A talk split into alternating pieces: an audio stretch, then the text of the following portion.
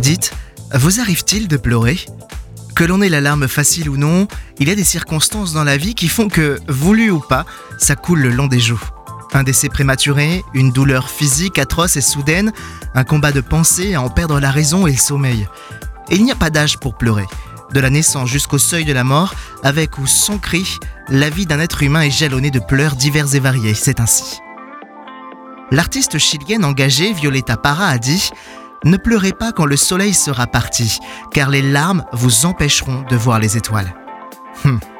Voilà qui m'inspire à ne pas me laisser submerger par mes émotions, tout en les laissant s'exprimer au moment approprié. Et si aujourd'hui, je laissais partir ce que je retiens à l'intérieur de moi depuis bien trop longtemps?